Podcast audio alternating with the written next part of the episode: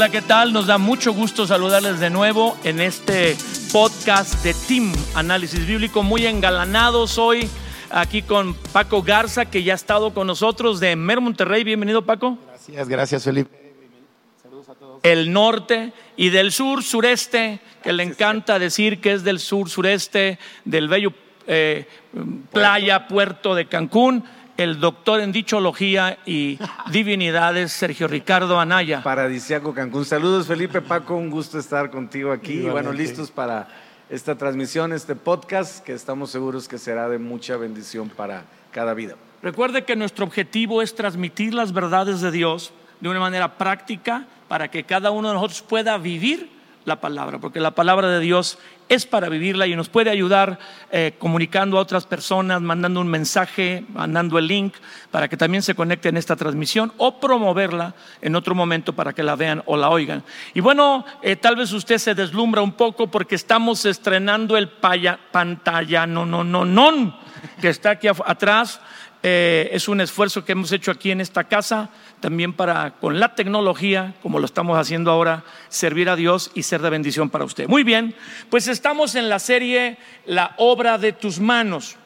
Y mire qué interesante lo que vamos a estar hablando. Vamos a estar hablando sobre el trabajo, que nada más tocar el tema, algunos hasta nervios les dan, ¿verdad? Y algunos dicen que del trabajo hay que estar lo más lejos posible porque hay un mal entendimiento sobre el trabajo. Hemos estado revisando cómo la llenura del Espíritu Santo es necesaria para las instrucciones que Dios da en, la Biblia. En especial hoy, si podemos entrar al, tema, en Efesios eh, capítulo 5, quisiéramos invitarles a, a capítulo 6, versículos 6 y 9. Y luego, si quieres tú, Paco, Colosenses 3, 22, 25 y 4, 1. Sergio, si tú nos puedes leer Efesios 6 del 5 al 9 y luego Paco Colosenses 3, 22 al 25 y 4, 1. El análisis bíblico, la obra de tus manos, el Espíritu Santo, cómo nos ayuda en las relaciones laborales. Muy bien, pues Efesios 6, eh, versículo 5 dice, siervos, obedezcan a sus amos terrenales con temor y temblor con sencillez de su corazón como a Cristo, no sirviendo al ojo como los que quieren agradar a los hombres, sino como siervos de Cristo, de corazón, haciendo la voluntad de Dios, sirviendo de buena voluntad como al Señor y no a los hombres, sabiendo que el bien que cada uno hiciere, ese recibirá del Señor, sea siervo, sea libre. Y ustedes, amos, hagan con ellos lo mismo Dejen las amenazas sabiendo que el Señor de ellos y de ustedes está en los cielos y que para Él no hay acepción de personas. Wow, una porción extensa, hablando de lo que es Efesios que estamos revisando desde el matrimonio, la familia, ahora eh, una, cinco versículos para hablar del trabajo. Pero acá en Colosenses hay más, ¿va? Sí, Colosenses 3, 22 al 25, siervos obedeced en todo a vuestros amos terrenales, no sirviendo al ojo como los que quieren agradar a los hombres, sino con corazón sincero, temiendo a Dios. Y todo lo que hagáis, hacedlo de corazón como para el Señor y no para los hombres, sabiendo que del Señor recibiréis la recompensa de la herencia, porque a Cristo el Señor servís. Mas el que hace injusticia recibirá la injusticia que hiciere, porque no hay acepción de personas. Y Colosenses 4.1, amos, haced lo que es justo y recto con vuestros siervos, sabiendo que también vosotros tenéis un amo en los cielos. Qué, qué interesante que la Biblia cuando está hablando de la llenura del Espíritu Santo, que es el contexto en el que estas porciones son dadas, si recordamos Efesios 5:18, donde empieza este desglose de em, relaciones en el matrimonio, en la familia, ahora que estamos hablando del trabajo, dice Efesios 5:18, no se embriaguen con vino, en lo cual hay disolución, antes bien sean llenos del Espíritu Santo. Y la TLA dice, déjense controlar por el Espíritu Santo y entonces podríamos tener tres puntos suspensivos y decir lo que empezó leyendo Sergio en el verso 5 del capítulo 6. Porque llenos del Espíritu Santo, controlados por el Espíritu Santo, los trabajadores, ahora ya no hay siervos o esclavos, obedezcan a sus amos terrenales con temor y temblor. Sí, ahí, ahí, entramos obviamente en que lo primero que hacemos es contextualizar el entendimiento que hoy ya no estamos hablando de esclavitud, Ajá. ni de amos en un sentido como se manejaba en ese tiempo, ¿no? Alguien que estaba vendido. Los esclavos pues eran personas que estaban vendidos a sus amos terrenales y no tenían obviamente ningún tipo de derecho y obviamente ninguna expectativa en muchos casos eh, eh, sobre lo que representa la libertad.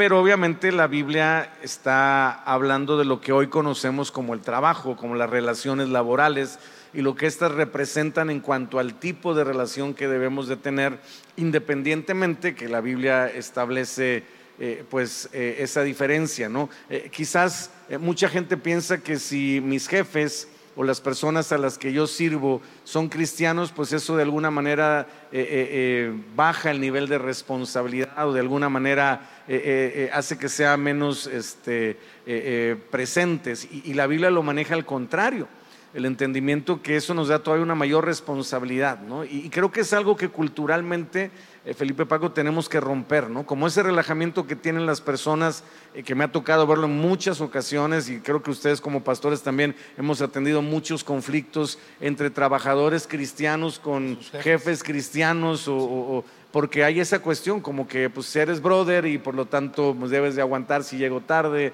debes de aguantar si de alguna manera no trabajo igual, trabajo menos tiempo, no le echo tantas ganas porque somos brothers o estamos en la fe. Y creo que ese es un eh, eh, argumento y elementos que se tienen que derribar y que la Biblia claramente nos habla que la actitud debe ser todo lo contrario.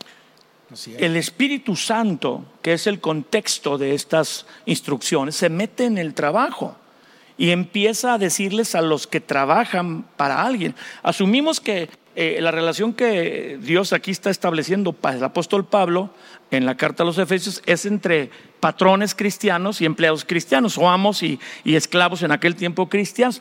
¿Por qué el Espíritu Santo? ¿Que no se quedan las cosas de la iglesia y leer la Biblia, orar? Bueno, lo que pasa es que también tenemos que entender que el trabajo es espiritual.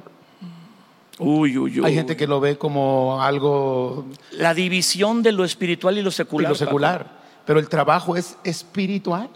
Realmente, si vemos a nuestro Padre Celestial, Él trabaja, Él trabajó desde un principio y el trabajo es un mandato divino. Sí. Sí, porque mucha gente piensa que, que el trabajo es el resultado de una maldición, pero no, realmente el trabajo existía antes de esto.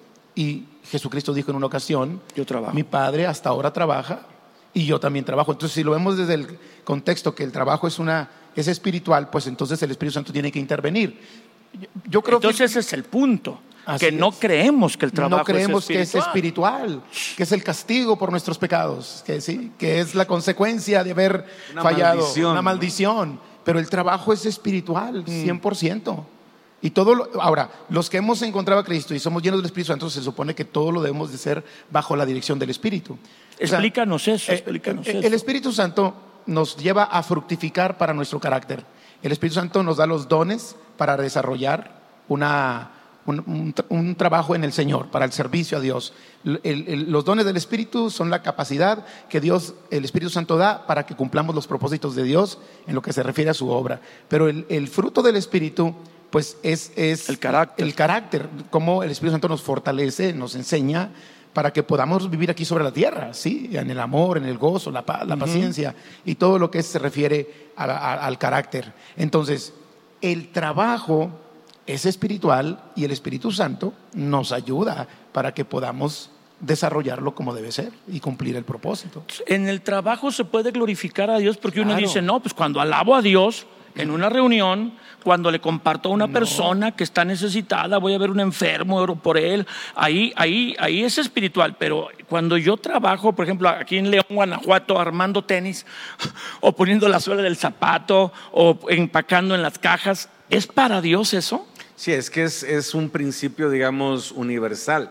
Todo lo que hagamos, dice la Biblia, sea de palabra o de hecho, hagámoslo para el Señor. De corazón. Entonces, aquí Señor. tenemos que romper con algo que tradicionalmente se manejó como la secularización Sí, del muy- trabajo. ¿no? Pero eso es una cosa mala, ¿no? O sea, Claro, esa división en la mente. e- Eso ha hecho una dualidad muy triste que a la gente le ha hecho pensar que el trabajo no tiene la importancia y que obviamente solo importa lo que yo hago en la iglesia. Y hemos perdido mucha influencia, impacto y, y- y- y mucho testimonio básicamente por no entender eh, eh, eh, ese principio. Es más, si nosotros lo analizamos, el Señor Jesucristo nos pone el ejemplo. Él no llamó a nadie que no estuviera trabajando. Wow, muy Todos bueno. haciendo algo. Muy Cada bueno. uno de los Mateo estaba cobrando los impuestos, eh, Pedro estaba pescando. Pescando. o sea, él no llamó ningún desocupado o inútil o alguien que estaba tirado en una hamaca con, con un coco esperando a que me venga el llamado de Dios, ¿no? Entonces creo que hay que romper con ese mito de la secularización que tanto daño le ha hecho a esta institución creada por Dios llamada el trabajo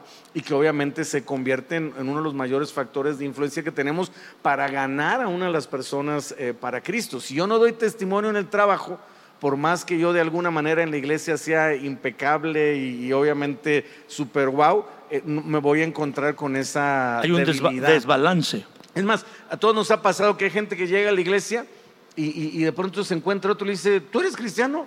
Y llevamos trabajando juntos quién sabe cuántos No años y ni siquiera se había enterado que era cristiano, ¿no? Entonces creo que, que sí es importante, no solo el testimonio en un sentido de evangelización, que es importante, sino en la conducta, en, en la actitud, en la excelencia y sobre todo en la, eh, como decía Paco, en la intervención del Espíritu Santo en todo lo que hacemos también en el trabajo. Entonces, ¿trabajo para un jefe o para Dios? Ay, ay, ay. Trabajamos, realmente trabajamos para Dios. aunque esté Por- armando zapatos, aunque sea taxista, claro, aunque venda un seguro. Claro. Así, de- así deberíamos verlo nosotros los creyentes que estamos llenos del Espíritu Santo. Uy. Que el trabajo lo estamos haciendo para el Señor. Y todo lo que hacemos para el Señor pues debe ser con excelencia. Si tuviésemos todos los creyentes esa mentalidad, te aseguro... Impactamos. Ah, hubiéramos ganado el mundo. Hubiéramos ganado a los jefes que no quieren saber nada de Dios por la conducta. a los cristianos mediocres. Exacto. Si, si, si tuviéramos esa mentalidad, además, el trabajo es, es un mandato de Dios. Pablo dice ahí en 2 Tesalon- Tesalonicenses 3:6, ordenamos hermanos, en el nombre del Señor Jesucristo, que se aparten de todo hermano que ande desordenadamente y no según la enseñanza que recibiste de nosotros.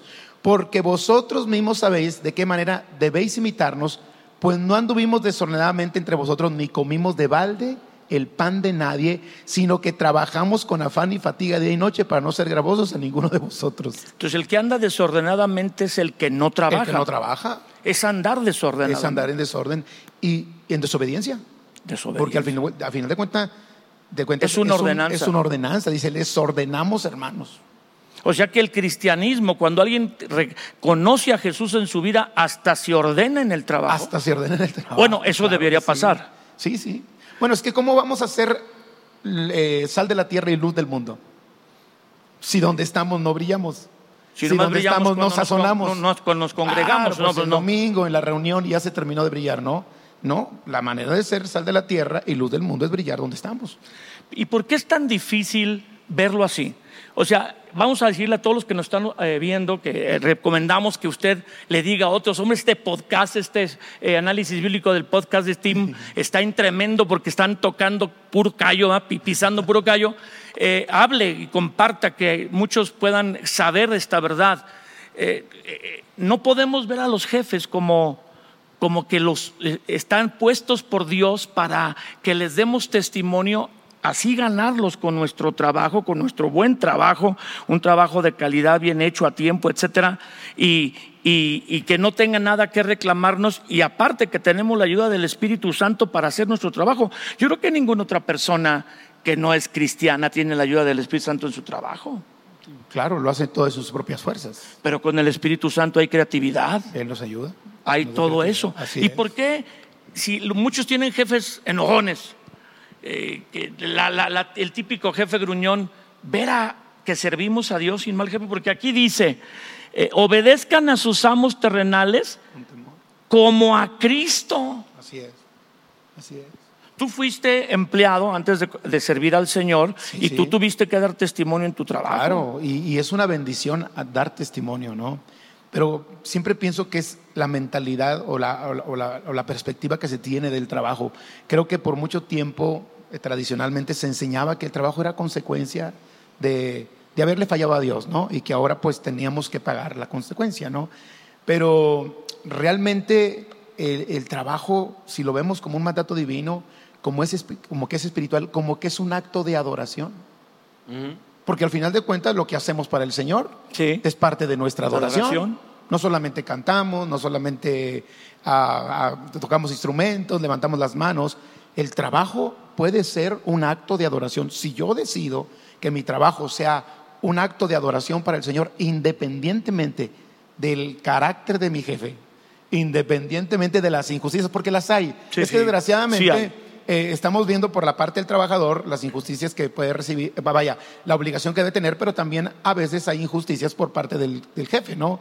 Pero si el trabajador lo, lo- lo puede visualizar como que lo que hace, lo hace para honrar a Dios, para testificar del Dios que tiene, para, para sin palabras, sin palabras, compartir del amor de Dios a otra persona, creo que la- las cosas cambiarían totalmente. Mira, Sergio, ahí en el verso 7 dice, vamos a poner, aquí dice sirviendo, ¿ah? pero trabajando de buena voluntad como al Señor y no a los hombres. Pero nadie va al trabajo casi de buena voluntad, a menos que sea el jefe o el dueño de la empresa. Sí, eh, aquí- quién sabe? Y, y también quién sabe, ¿eh? yo conozco algunos. pero, pero sí, este, eh, a, a mí me gustaría tomando en cuenta esto que dice este versículo. A ver.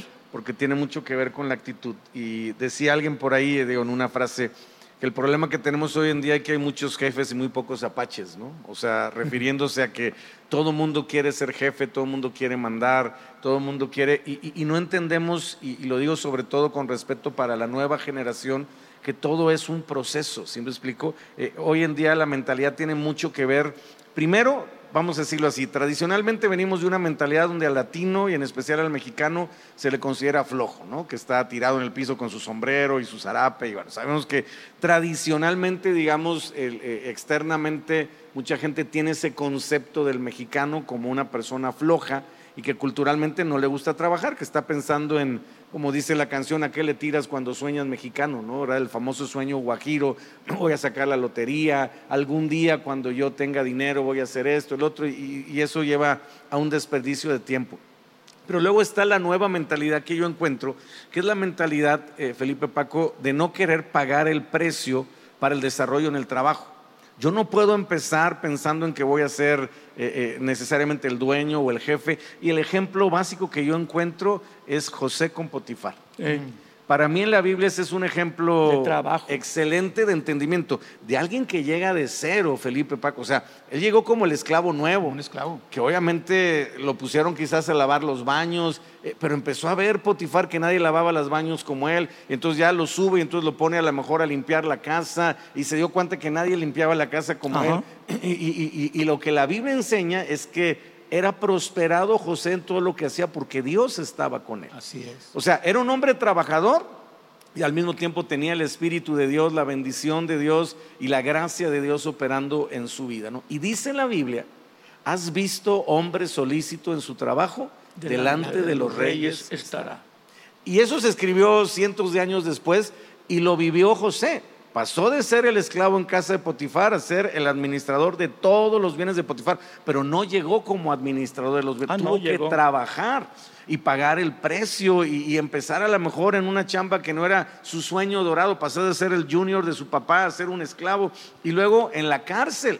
Pasó de ser el preso recién llegado que seguramente todo mundo eh, amenazaba y bulleaba y quién sabe qué más, no, a ser el administrador de la cárcel. O sea, a, a lo que quiero llegar, hablando de mentalidad, es que el trabajo a final de cuentas bien hecho, con excelencia para Dios, nos va a ir abriendo puertas a un esquema de mayor bendición. Ahora, yo, yo creo que tenemos que cambiar nue- nuestra mentalidad. Ah, ¿Servimos a otros por quienes son ellos Mm, o servimos a otros por quienes somos nosotros? wow. Creo que ahí está gran Sí, parte de- de- del problema de conducta de un, de un empleado Cristiano. o de un cristiano. Porque normalmente tratamos de servir a los demás por lo que ellos son, cuando deberíamos servir a los demás por lo que nosotros somos. Soy un hijo de Dios. Soy un hijo de Dios. Estoy adorando a Dios. Porque a Cristo, dice, de, de- de Dios recibirán la recompensa de la herencia, porque a Cristo el Señor, aquí dice claramente que al servirle a otros, le estoy sirviendo a Cristo. Y dice, como al Señor y no a los hombres, sabiendo que el bien que cada uno hiciere, ese recibirá del Señor. Del Señor. Del Señor, no del amo. Porque a Cristo el Señor es el que sirve. Sí.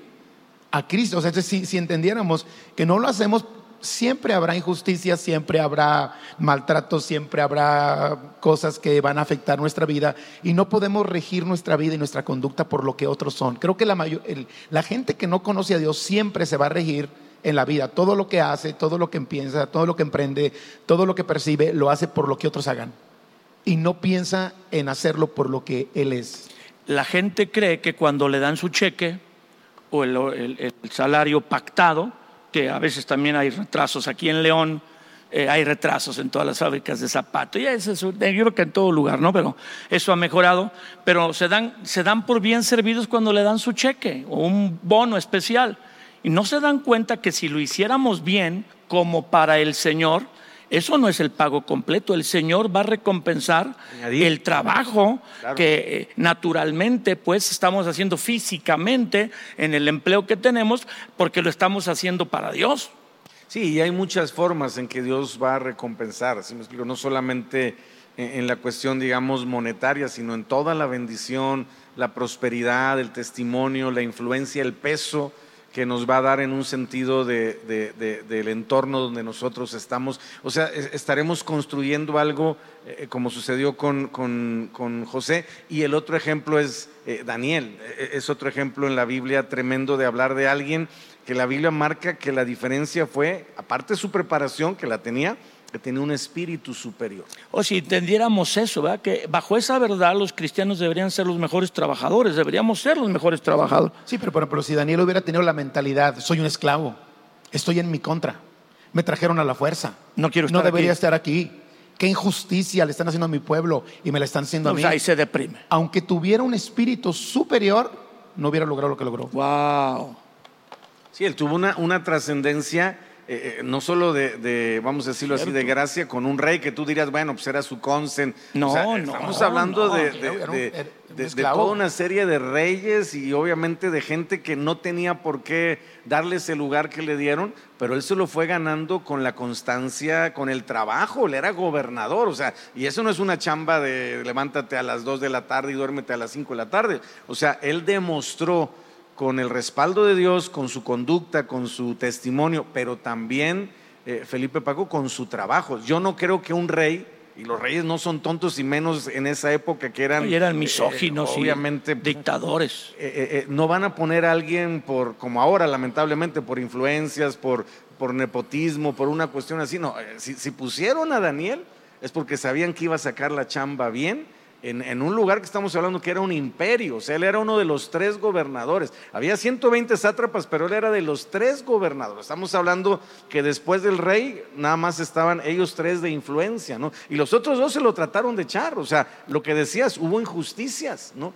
Pero lo increíble Las de Daniel en el trabajo. es que diga la Biblia que lo único que podían encontrar en su contra no era que tenía cola que le pisen, no, No. era que andaba. Lo único Que que, tenían en su contra era que oraba. Era su, su relación con Dios era para ellos su único punto de debilidad, de acuerdo a lo maquiavélico que eran ellos. O sea, era lo único que podían hablar de él. No podían hablar de tranzas, no podían hablar de, eh, de mentiras, no podían hablar de, de- nada que de alguna manera eh, eh, destruyera el testimonio de Daniel en su trabajo. ¿No? Y obviamente eso hizo la diferencia para que Dios siguiera levantándolo, digamos, en diferentes reyes y con diferentes imperios. Oye, Sergio, tú que eres terapeuta, cinco versículos, o cinco versículos de Efesios 6 sobre el trabajo, del verso 5 al 9, cuatro hablando al empleado y uno hablando al jefe. Quiere decir que el problema en el trabajo, aunque sí son los jefes dictadores. Sí, sí, sí. explotadores, sí los hay, es la actitud del empleado Así es. cuatro versículos al que está trabajando, porque también pues una injusticia reaccionas mal y ya no trabajas igual y que hago lo, menos posible ¿verdad? para que eh, no merezco estar aquí Eh, ¿Cómo se resuelven esos problemas, Sergio? ¿Cómo se resuelven esos problemas, Paco? Por eso es que necesitamos la ayuda del Espíritu Santo. Sí, básicamente es como, como los mandamientos, ¿no? Si tú checas, cuatro son hacia Dios y seis son hacia el hombre, ¿no? O sea, terminamos en resumen viendo que el problema somos nosotros, ¿no? En lo que representa cualquier ámbito, nuestra relación con Dios y en nuestra... O sea, básicamente, si lo analizamos en los diez mandamientos y en este pasaje, el problema es la forma en que se relaciona el hombre con la autoridad. Mi actitud y mi reacción, ¿verdad? y- y yo, y, y yo creo que, bueno, eh, nuestra vida es una vida de fe, ¿cierto? Am, creo que cuando nosotros seguimos los principios, aquí está hablándole más al trabajador Sí. que al empleado, Sí. porque si el trabajador hace lo que Dios dice, Dios se encargará del empleador. Tra- Trata con él. Tratará con él, algo hará, definitivamente. Como con las esposas y el esposo. Exactamente. Los hijos y Con los los padres, que es el- lo que está antes de esto. Exacto. Yo, yo, yo, yo creo que a veces yo le, le- le digo a la gente, ah, dale al Espíritu Santo herramientas para que trate con la persona que te está haciendo Claro, claro. ¿Cuál es la herramienta? Tu buen comportamiento. Wow. Hacer, hacer lo correcto, aun cuando, aun cuando la persona sea injusta. Bueno, pero eso es como que se lo hubieran escrito otras personas. Yo creo, bueno, son a los hebreos y a la, a la gente del oriente, porque el latino y el mexicano, para que le entre esta verdad, está No, el, el- el típico dicho, hacen como pe que me pagan, hago como que trabajo. La, la maldita burocracia, porque así la, la denomino yo, que mata todo lo que es la productividad del ser humano. Es nada más cumplir. Voy y cumplo. Cumplo. Ahora sí que meto el. Ahora ya no sé cómo sea, pero antes metías el cosón hueso en el checador y me voy y se acabó. Lo que pude hacer y lo que no, no. Y es que a veces vemos al patrón o al jefe o al empleador o al empresario como un enemigo, cuando realmente es una fuente de bendición. Está dando trabajo. Está dando trabajo. Ahora, nadie comprende mejor las situaciones que atraviesa más que el que está en, en la, en la situación. En este caso, un, un- un empleado, con todo el respeto que tenemos cuando somos empleados, pues no nos damos cuenta de todo lo que Las presiones. el empresario tiene. Conseguir el dinero, pagar, pagar los días. Obligaciones, eh, presiones de gobierno, presiones de seguridad social, eh, presiones de clientes que no pagan y que llega la hora del, de- del- del- del pago y a veces no hay dinero. Porque no te pagó el cliente. El riesgo en, que han puesto, eh, en el que han puesto sus recursos, su, capital, su patrimonio. Todas esas cosas no las evalúa una persona que está como empleado. Yo creo que por eso aquí la palabra de Dios le da un poquito más consejo al trabajador que al porque empleador. así va a ser que Dios obre sobre el Así empleador. es, Así Y, yo veo, Paco, en lo que dices, el, ejemplo que estábamos hablando de Daniel, ¿cómo puede llegar Sí. un hombre a trabajar con tal eficacia, con tal eficiencia, Sí, con sí. tal llenura del Espíritu Santo? Que los jefes. que, que- que Darío se le fue el sueño ese día que estaba en el foso de los Leones, no pudo dormir. Y tempranito en la mañana llegó a ver qué había pasado. Que le importa, es un esclavo, ¿va? Eh, uno podría decir, o sea, si tú no fuiste alguien trascendente en tu trabajo, pues el, el cuate diría, pues me, Me libré. Me, me ponen otro y hasta mejor me va a ir, ¿no? Pero Darío estaba preocupado, llegó a preguntar, ¿tu Dios en que tanto confías te pudo librar? Y entonces Daniel dijo, aquí estoy, oh rey, ¿no? Y entonces se enojó tanto el rey que ahora tráigame a los que estuvieron de chismosos. Échenlos. Y ahora Sí. échenlos y eso sí los hizo. Ese sería un buen tema para la envidia en el trabajo. Eh, Aquí el verso 9, como para terminar y hacer el balance, ya el tiempo nos gana, dice, y vosotros amos, o los emple- empresarios, empleadores, hagan con ellos lo mismo, dejando las amenazas. Uy, pues ese es, la- es el motor del trabajo. Te voy a despedir, ah, sabiendo que el Señor de ellos y vuestro, el Señor de ellos y vuestro, está en los cielos y que para Él tú no eres el jefe y Él no es el empleado. No hay acepción de personas. Sí, estamos, fíjate, dice, hagan con ellos lo mismo, es decir, eh, Dios le está poniendo a los amos la misma responsabilidad de actitud, bueno, no los amos, Sí. en los jefes, en los patrones. Bueno, eran amos en ese ¿no? tiempo. Este, la misma responsabilidad de actitud, de hacer las cosas también para Dios, de, de no hacerlo para el hombre, ¿no? Este, que, que en los empleados, ¿no? Pero todavía le añade, ¿no? Esta parte de dejando las amenazas, ¿verdad? Eh, eh, eso, digamos, no se lo dice al, a los empleados, se lo dice a los ambos, ¿no? Como que establece el tipo de relación, que sea una relación. Y esa es la palanca para la productividad. Te voy a despedir, ya no vas a tener trabajo, cómo vas a mantener a tu familia, cómo pagas los préstamos que tienes. Así que te obligo a trabajar y se va hasta el gozo, el deseo de trabajar. Y aquí dice que no debemos amenazar. Sí, es, es- es un principio, ¿no? O sea, quizás a corto plazo funcione más la amenaza, pero a largo plazo lamentablemente no, porque entonces la persona solamente, regresamos al punto, va a ser La actitud es mala. lo que le corresponde, hablando del empleado, ¿no? Si me están viendo, eh, eh, eh, que es lo- un, cáncer del, del trabajo, bueno, de la productividad, ¿no? Solo lo hago mientras me están viendo, Ajá. ¿no? Si no me están viendo, pues, pero es prácticamente el resultado de las amenazas, ¿no? Que, que ahí está descrito en la Biblia como algo que no aporta a una buena relación y sobre todo una productividad. Para Dios no hay acepción de personas. Quiere decir que Dios no trabaja amenazándonos. Claro que no, ¿no? Y además para Dios tan, tiene tanto valor el, emplea- el empleador como tanto valor el, No el creas que delante de Dios tú estás mejor posicionado. Le está diciendo Así Dios es. al empleado. Al Así empleador. es. Al contrario, deberíamos estar agradecidos de ser una fuente de bendición para aquellos que están trabajando con O nosotros. tomando las palabras de Jesús, que al que más se le da, Más se le demanda. y le va a demandar más Dios al empleador que al empleado. Claro, totalmente. Y estoy de acuerdo contigo que si los maltrata o hace mal uso de su posición, te- todos tenemos un amo en los cielos. Así es. dice así la es. Biblia. O sea, eso es decir que Jesús es el Señor. Yo creo que sin el Señor, pues los, los patrones, los jefes, los amos, en aquel tiempo, hacían lo que querían, pero ya con el entendimiento de que le vas a dar cuentas a Dios y que Él es como tu amo, te detienes. Claro, totalmente. Y, y yo creo que todos, Paco, Felipe, en algún momento hemos percibido eso, ¿no? Eh, eh, eh, el tener el suficiente, hablando en el caso de los amos o de los jefes, Jefes. o de los patrones o de los dueños de la empresa. Empresarios. negocio, creo que algo fundamental para un buen funcionamiento es el temor reverente de Dios. Si yo Sí, no tengo temor claro. de Dios, lo que voy a hacer pues va a ser de alguna manera incorrecto, a lo mejor hasta fraudulento, ¿no? En, en- en cuestiones de estafar a los trabajadores, de verles la cara, de prometerles cosas y no cumplirles. Pero cuando alguien tiene como jefe o como dueño o patrón un temor reverente de Dios, es más difícil que haga yo cosas en contra de ello porque entiendo lo que estaban diciendo. O sea, tarde o temprano, a lo mejor ahorita la libro con ellos y les veo la cara, pero le voy a tener que dar cuentas a Dios. Y de ahí sí no me puedo escapar, ni, ni puedo llegar con un argumento, vamos a decirlo así, debilitado, que no es real. ni- y, y falso, ¿no? Entonces, ahí creo que ese elemento va a ser importante y entender que al hablar de dejar las amenazas, es establecer las relaciones de respeto y no de miedo Ok. que luego es algo que sucede mucho en, en- en las relaciones laborales, bueno, en todas, ¿no? familiares, este, espirituales, pero aquí autoridad. específicamente habla de que la autoridad, no, lo dice Romanos 13, no es para tenerle miedo, es para tenerle respeto. ¿No? O sea, miedo es cuando hago algo mal, dice Claro. Romanos 13, ¿no? Entonces sí, no está para infundir temor, dice Romanos 13. Al que hace lo ¿no? bueno. Al que hace lo bueno.